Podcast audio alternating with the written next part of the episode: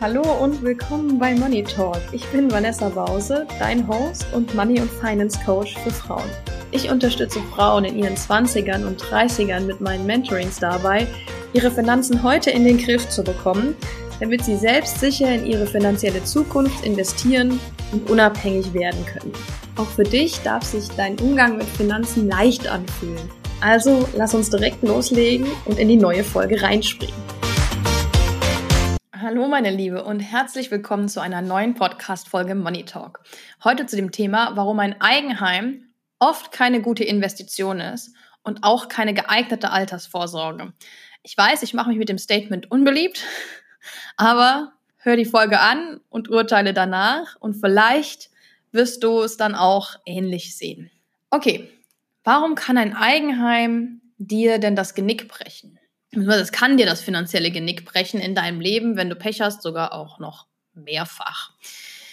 In Deutschland ist es generell sehr weit verbreitet, dass ein Eigenheim quasi das Muss in jedem Lebenslauf ist. Ja, viele sparen darauf, dass sie sich ein Haus oder eine Wohnung kaufen können, um dann darin zu leben, die Kinder großzuziehen. Und als Altersvorsorge wird das immer besonders hervorgehoben. So, jetzt komme ich hier mit der kleinen Stecknadel und piekse in den Luftballontraum einmal ein.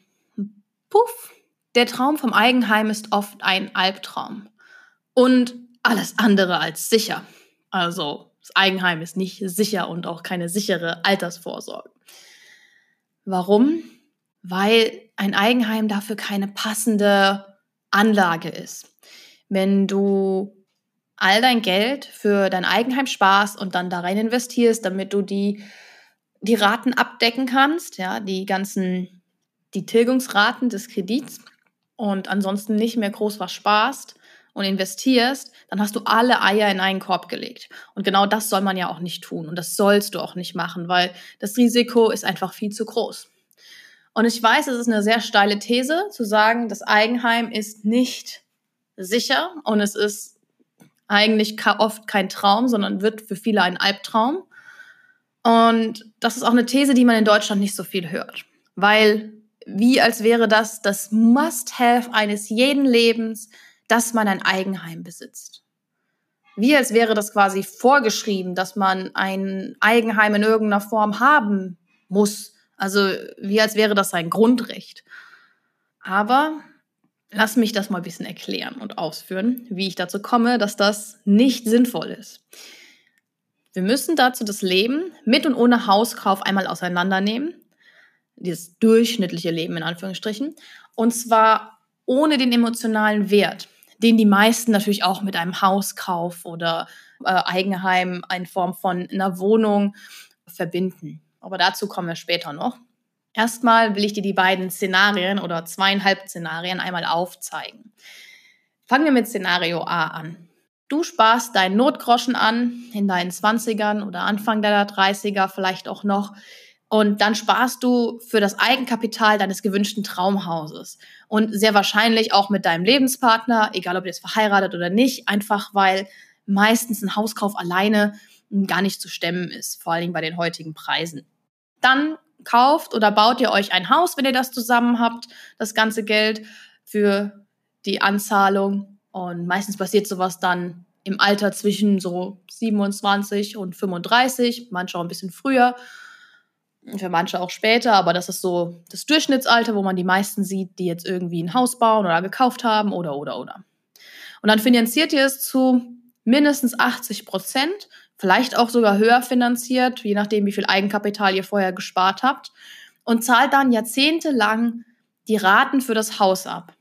Und die Raten, die ihr abbezahlt, sind in etwa so hoch wie die Warmmiete, zu der ihr vorher mal gewohnt habt wobei wahrscheinlich die Wohnung, in der ihr dann vorher gewohnt habt, kleiner sein wird als das Haus, was ihr gekauft habt oder das ihr gebaut habt oder die Wohnung, die ihr gekauft habt. Das ist in der Regel kleiner als das, was man dann sich kauft oder baut. Das ist sehr häufig so. Da hast ja man hier aber eigentlich schon mal direkt den ersten Fehler gemacht, dass die Tilgungsraten so hoch sind wie die Warmmiete. Weil zusätzlich zu den normalen Wohnnebenkosten die ja dann auch noch on top kommen auf die Raten jeden Monat, wie die genau die gleichen Nebenkosten ne, mit Wasser, Strom, Heizung etc.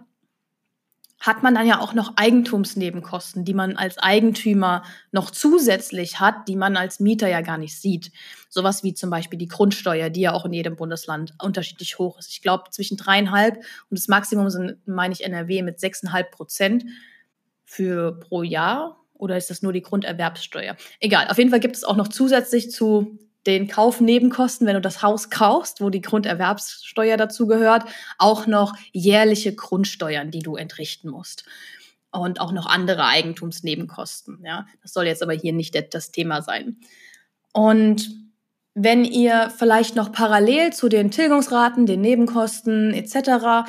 noch ein bisschen hier und dort sparen könnt, also dass ihr das quasi die Finanzierung nicht so auf Kante genäht habt, das sollte man sowieso nicht dann könnt ihr vielleicht noch genug sparen, dass ihr vielleicht irgendwie regelmäßig noch in Urlaub fahren könnt oder auch mal was außer der Reihe drin ist.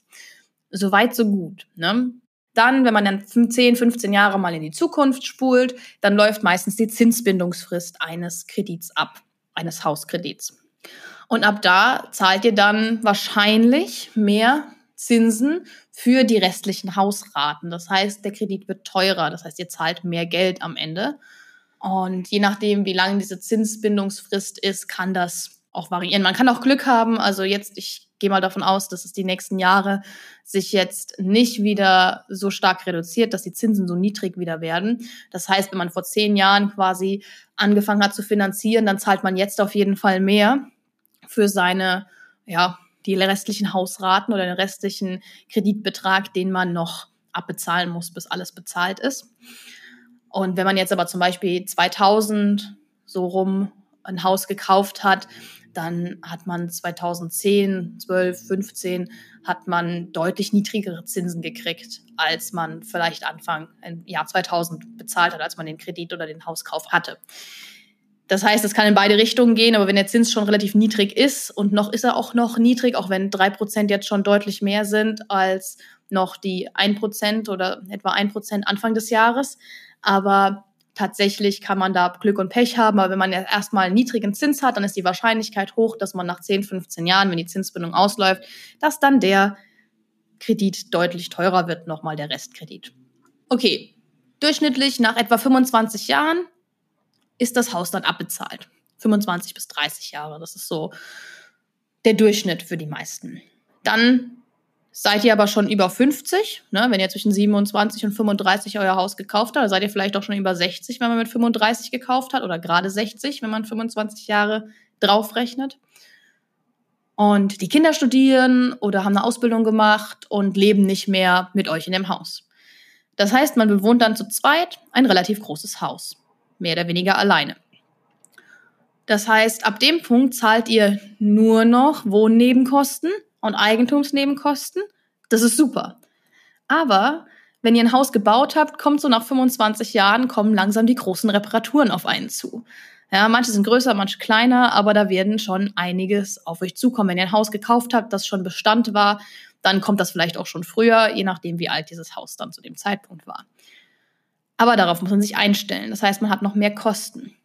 So, ihr habt ansonsten nur Geld immer gespart für Urlaub oder mal was außer der Reihe, aber sonst nichts groß für die Altersvorsorge. Das Haus ist eure einzige Altersvorsorge.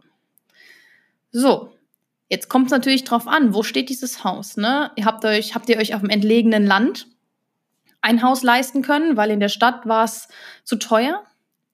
Dann ist der Wertzuwachs des Hauses wahrscheinlich nicht so hoch, und ihr könnt vielleicht auch nur die zusätzlichen Kosten durch Reparaturen sowie diese Zinskosten, die entstanden sind, über die Jahre decken mit dem Verkauf des Hauses. Wenn das Haus jetzt in einer sehr guten Lage mit sehr guter Preisentwicklung in den 25 Jahren gestanden hat, dann kann das natürlich anders aussehen, dann kann man da auch mit ordentlich Gewinn rausgehen, aber davon kann man nicht ausgehen.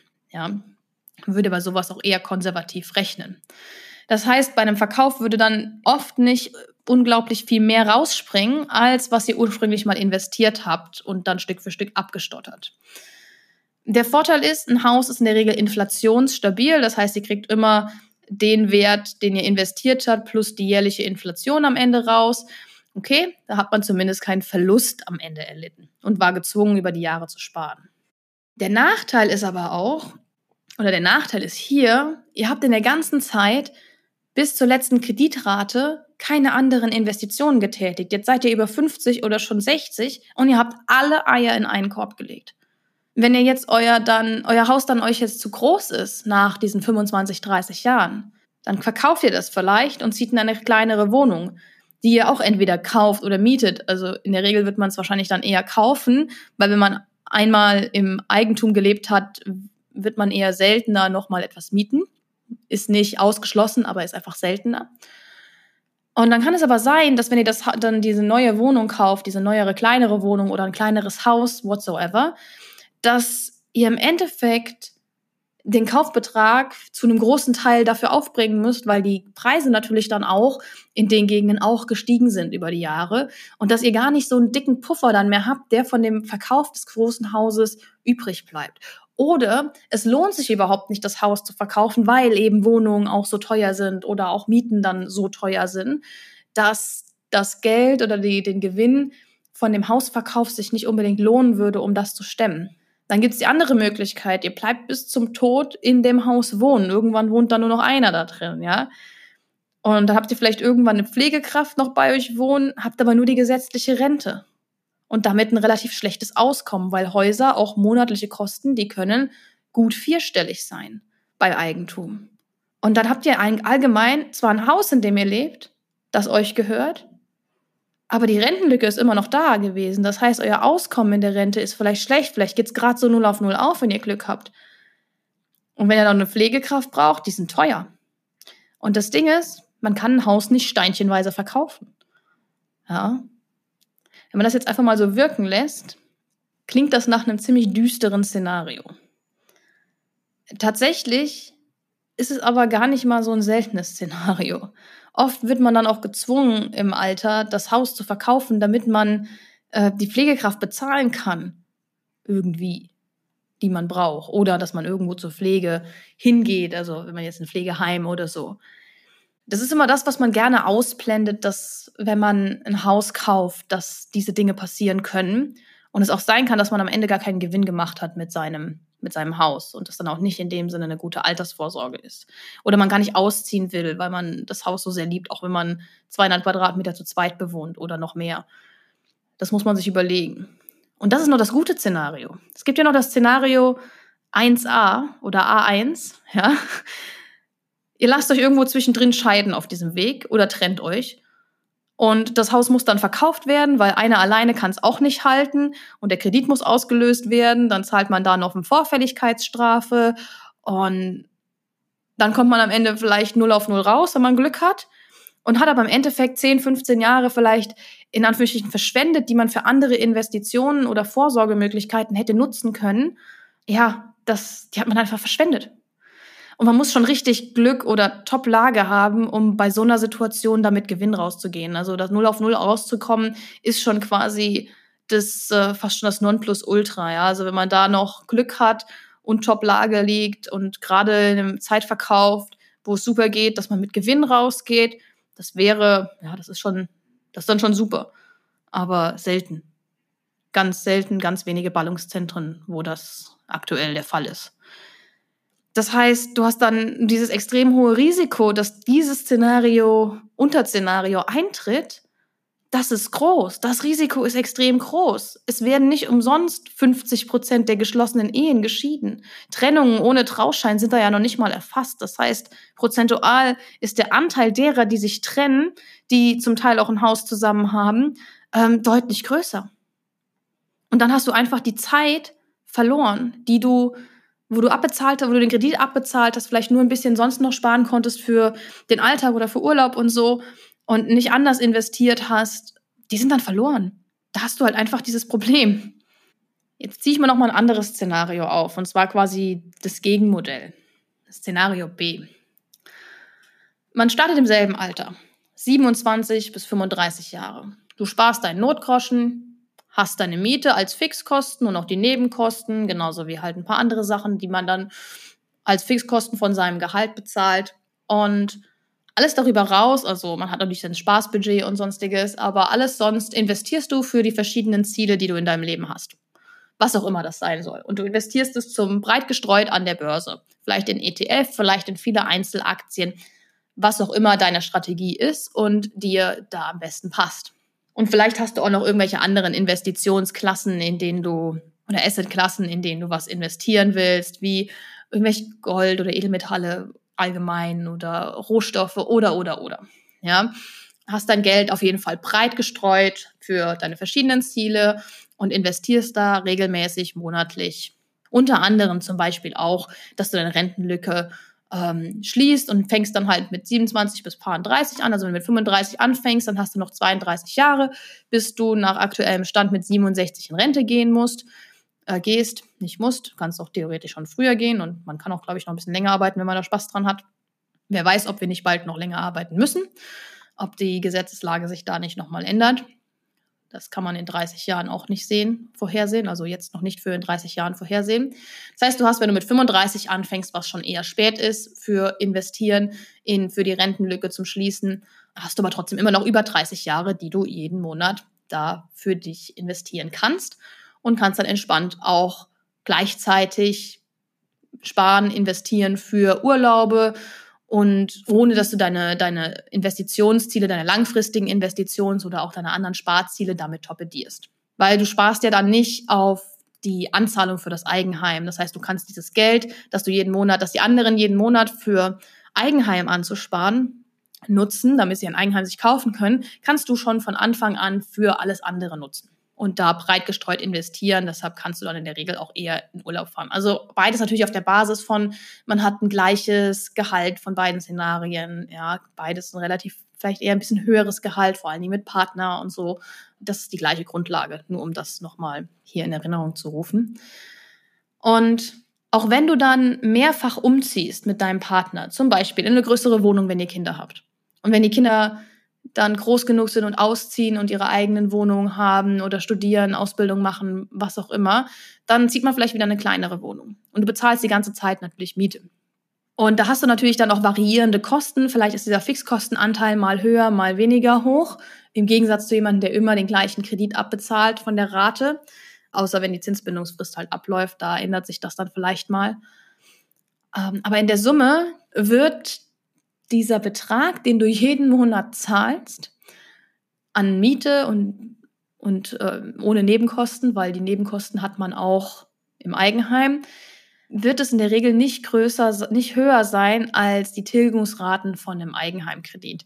Was auch zum Teil daran liegt, dass die Eigenheime im Moment oder generell Immobilien im Moment sehr teuer sind, auch in schlechteren Lagen und die Tilgungsraten dann einfach deutlich höher sind. Ja, das kann, wenn du vor 10, 15 Jahren ein Haus gekauft hast, kann das anders sein.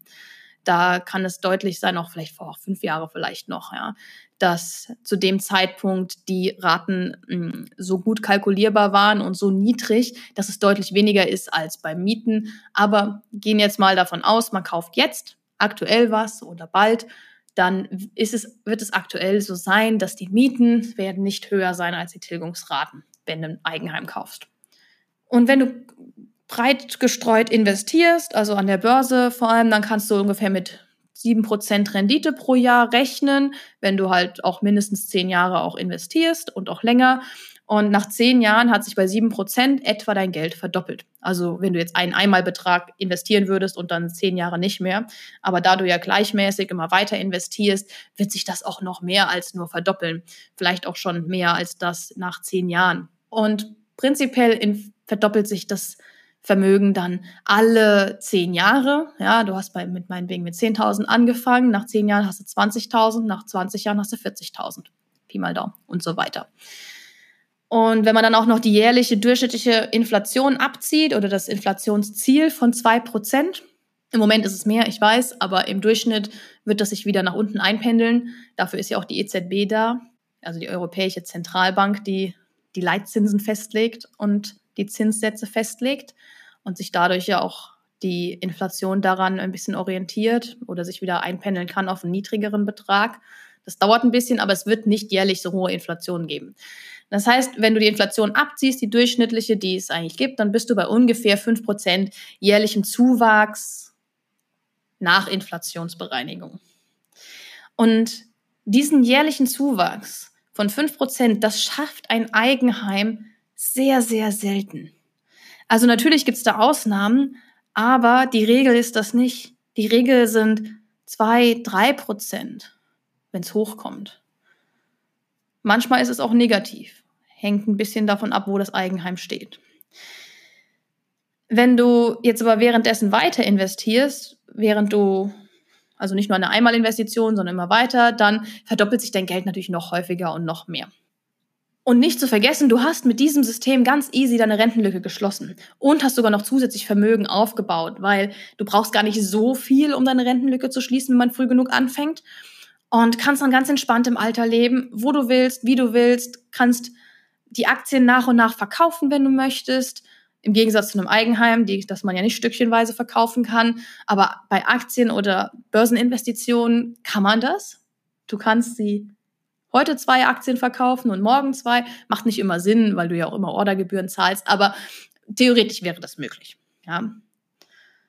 Und du könntest dann auch sagen, okay, ich möchte jetzt später aber dann auch nochmal in einem Eigenheim wohnen und kannst dir dann eins kaufen von diesem Vermögenszuwachs, den du über viele, viele Jahre angesammelt hast. Aber dann musst, dann ist dir, triffst du die Entscheidung auf einer anderen Basis. Man muss auch noch dazu sagen, für ein Eigenheim hast du in der Regel deutlich höhere monatliche Unterhaltskosten für das durchschnittliche Eigenheim, als du mit Miete und Mietnebenkosten zahlst. Vor allem, wenn du schon relativ lange in der gleichen Mietwohnung wohnst, dann hast du da eigentlich, ähm, ist das nicht vergleichbar. Also dann kann es gut sein, dass du das Eigenheim dich monatlich mehr kostet, als wenn du zur Miete irgendwo leben würdest. Jetzt sind das natürlich auch keine aus der Luft gegriffenen Szenarien. Ne? Also das sind schon Dinge, die auch häufig so vorkommen und ich wollte das einfach nur ein bisschen mal bildlich aufzeichnen, die zwei verschiedenen Wege. Und dieses, wenn man sich das wirklich mal ganz emotionslos betrachtet, ist das Eigenheim eine reine Lifestyle-Entscheidung. Es ist keine gute Altersvorsorge, genauso wie ein teures Auto. Auch wenn es immer wieder gesagt wird von man das glaubt als Common Sense, dass ein Eigenheim die Altersvorsorge für einen ist. Es ist keine sinnvolle Anlage fürs Alter. Alleine mit dem Risiko, dass, dass man sich scheiden lässt, dass man sich trennt, whatsoever. Das Risiko ist nicht gerade klein jeden Tag in, ich bin in ein paar Facebook-Gruppen, wo es um Finanzen geht und jeden Tag sind da Posts, wo jemand genau dieses Problem hat. Hey, wir lassen uns jetzt scheiden und wir haben ein Haus und bla, bla, bla, bla, bla. Oder irgendwas, was mit einem Haus zusammenhängt, weil Scheidung, Trennung und man das jetzt auch irgendwie trennen muss, verkaufen muss. Der eine kann den anderen nicht auszahlen. Vielleicht kann der eine den anderen auszahlen. Da gibt's Szenarien ohne Ende. Aber wenn du dich trennst währenddessen, dann ist deine Altersvorsorge kaputt. Und wenn du sonst keinerlei Altersvorsorge getroffen hast, außer dieses Eigenheim, dann hast du dir ganz, ganz viel geschadet. Weil du hast dann einfach diese Zeit verloren, die du sonst nutzen könntest für eine einfache Altersvorsorge, die und auch für andere Ziele zu sparen und investieren, ja, die dich monatlich nicht viel Geld kostet. Aber wenn du 10, 15 Jahre später anfängst, dann kostet dich das monatlich verdammt viel Geld. Und das muss man dann erstmal haben zu dem Zeitpunkt. Ja, das heißt, die Trennung ist das eigentlich das größte Risiko und der größte Armutsfaktor, den man dann kriegen kann, wenn man ein Eigenheim hat. Jetzt muss man aber hier nochmal eins abgrenzen. Wohnungen oder Häuser zu kaufen, die man vermietet oder deren Miete die Kreditkosten tragen. Das heißt, die Kreditkosten sind abgedeckt mit der Miete, die du nimmst, plus noch, dass du Rücklagen und sonstiges bilden kannst. Das heißt, die Miete trägt alle Kosten, die du erwirtschaftest wenn du ein Haus als ähm, Vermietungsobjekt hast, ist das was anderes. Das kannst du nicht vergleichen mit Eigenheim. Das ist eine Investition und das ist eine andere Entscheidung und eine andere Entscheidungsgrundlage. Und weil du setzt halt sehr wenig von deinem eigenen Kapital ein. Deshalb darf man das nicht mit Eigenheim in einen Topf werfen. Eigenheim ist eine reine Lifestyle-Entscheidung. Investitionen in Immobilien nicht. Das ist eine Investition, wenn du sie vermietest. Und deshalb verstehe ich halt auch ein bisschen so die Argumentation vieler auch nicht, wenn man dann immer sagt, ja, man kann sich ja heute als Alleinverdiener kein, kein Eigenheim mehr leisten, halt wenn man ein Alleinverdiener mit einer Familie ist. Im Gegensatz zu den Eltern, die das ja noch konnten. Ja, es ist so. Und es ist auch so, dass durch unser Steuersystem, unser Abgabensystem, das auch nicht gerade gefördert wird, dass man sich äh, ein Haus leisten kann als Alleinverdiener, sondern dass das Ganze noch ein bisschen schwieriger macht. Aber du solltest dir kein Haus kaufen wollen. Das sollte nicht dein Ziel sein. Dass du ein Haus als Alleinverdiener finanzieren kannst und das kaufst, statt anders zu investieren oder anders noch zusätzlich vorzusorgen. Ein Haus ist eine reine Lifestyle-Entscheidung oder ein Eigenheim, Eigenheim an sich, egal ob Haus oder Wohnung. Es macht fast immer mehr Sinn zu mieten und die Differenz zu investieren. Und ich kann die emotionale Komponente beim Hauskauf verstehen. Ja, man will was, einem selbst gehört, wo man schalten und walten kann, wie man will, wo man einen großen Garten hat und bla bla bla. Aber auch so Sachen kann man manchmal mieten. Es gibt auch Doppelhaushälften, die man mieten kann. Also es ist jetzt nicht, dass du sowas nicht haben kannst, nur weil du, weil du kein Haus kaufst. Aber es ist halt die Frage, und dann sind wir wieder mit der, was ich in der Folge davor hatte, ne, mit großen Ausgaben das musst du eigentlich darüber berechnen. Das wie vielfache deines Nettos, deines Nettos nach Abzug der Fixkosten, macht das aus. Ja? Ist es dir das wert? Es ist eine Lifestyle-Entscheidung. Es ist keine Investitionsentscheidung. Das muss dir richtig bewusst werden. Ein Haus als Eigenheim ist keine Investition. Es ist eine Lifestyle-Entscheidung, die auch an sich vollkommen okay ist. Du musst aber wissen, dass das ein sehr großes Risiko ist und dass es dein finanzieller Ruin bedeuten kann. Und dann du 10, 15 Jahre verloren hast, wo du easy hättest was investieren können, ganz entspannt, ohne Stress. Das hast du dann nicht mehr.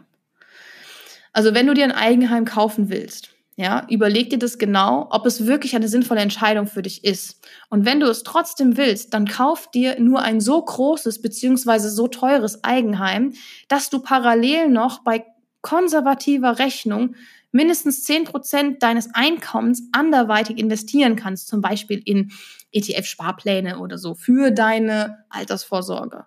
Das musst du parallel können mit der Kreditrate. Und nur dann kann man das, kann man sagen, dass ein Eigenheim eine sinnvolles, ja, eine sinnvolle Entscheidung ist für dich, wenn du das kannst. Wenn du das nicht kannst, musst du entweder die Größe des gewünschten Eigenheims reduzieren oder kein Eigenheim kaufen. Das ist ganz, ganz wichtig. Ich habe da früher auch anders gedacht, bin ich ganz ehrlich. Ich habe früher auch, war mein größter Wunsch, weil es macht ja jeder, ein Eigenheim zu besitzen. So früh wie möglich. Den Wunsch habe ich nicht mehr. Den Wunsch habe ich schon länger nicht mehr. Ich bin auch mittlerweile sehr flexibel ne, unterwegs, also mal hier leben und mal dort leben. Ähm, das ist, mich würde ein Eigenheim einschränken, weil du dann an einen Ort gebunden bist. Ja, aber früher war das mein Gedanke und es gab auch ein Buch, das diesen Gedanken noch mal stärker bestärkt hat, das ich gelesen habe. Und das kann ich auch nur empfehlen, weil das noch mal von verschiedenen Seiten aus auch beleuchtet wird, also nicht nur Eigenheim, sondern allgemein alles. Und das Buch heißt Rich Dad, Poor Dad von Robert Kiyosaki. Das ist ein Amerikaner und der schreibt darüber, was die Reichen ihren Kindern erzählen. das oder erklären oder beibringen, dass die am Ende auch eher den Reichen angehören, was die, was die Armen ihren Kindern nicht erzählen, beziehungsweise was die Armen im Endeffekt auch falsch machen, damit dann und dadurch arm bleiben. Ja. Wenn du jetzt aber lernen möchtest, wie du deine Finanzen quasi wirklich von Grund auf in den Griff bekommst, ja, mit mit allem, was dazugehört, auch wenn das Thema Immobilie und Eigenheim ist kein Thema davon, sondern wir beschäftigen uns mit Börseninvestitionen, wie du deine Finanzen damit sinnvoll und breit aufstellen kannst. Und dann berechnen wir, was du an Rentenlücke hast, was du für eine Altersvorsorge dafür aufbauen musst und auch wie du das machen kannst. Und kriegst Basisgrundwissen. Du hast quasi alles, was du brauchst, um danach wirklich sinnvolle Entscheidungen zu treffen, die zu dir und deinem Leben passen und die auch finanziell nachhaltig sind. Und du dann keine Probleme mehr hast und nicht mehr darüber nachdenken musst, ist das jetzt gut, ist das schlecht? Du kannst selbstbewusst diese Entscheidung treffen. Und das Ganze gibt es dann vollständig mit aufgezeichneten Videomodulen. Es gibt Live-Gruppen-Coaching, wo du deine Fragen stellen kannst. Es gibt eine Facebook-Community. Es gibt Workbooks zu sehr vielen Videomodulen ähm, oder Videokapiteln, die dich dann auch direkt in die Umsetzung bringen, damit du das auch wirklich umsetzt und das Wissen, was du erlangst, auch nachhaltig anwendest. Und du kannst dich dazu auf die Warteliste schreiben von dem Programm, das nennt sich Rock Your Money. Du kannst diese Warteliste finden, also den Link findest du in der Podcast-Beschreibung.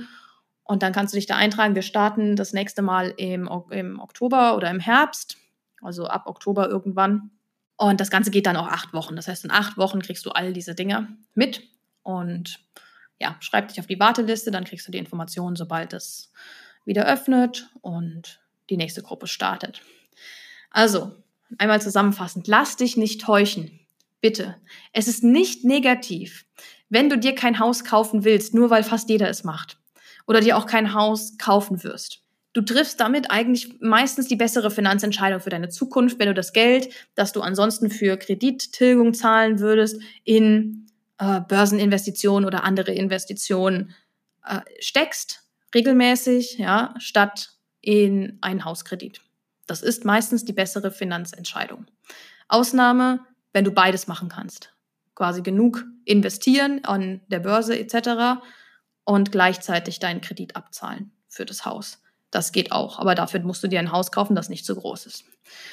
Deshalb überhaupt kein Ding, aber kalkuliere es wirklich konservativ und nicht auf Kante. Und wenn lass diesen Raum für zusätzliche Investitionen, dann hast du diese negativen Folgen abgemildert und vielleicht sogar ausgeschaltet. Und unterschätze das Risiko nicht, das man hat, wenn man ja sich scheiden lässt, sich trennt und dann das Haus quasi mit drauf geht und damit dann auch die Altersvorsorge. Und das war dann die heutige Podcast-Folge. Wenn dir die Folge gefallen hat, hinterlass super gerne eine 5-Sterne-Bewertung auf entweder Apple Podcast oder Spotify. Und teile mir auch gerne deine Gedanken per Instagram oder per E-Mail mit, je nachdem, was dir lieber ist. Ich würde da super gerne hören, was du dazu denkst zu diesem Thema. Und ansonsten bis nächste Woche zu einer neuen Folge Money Talk.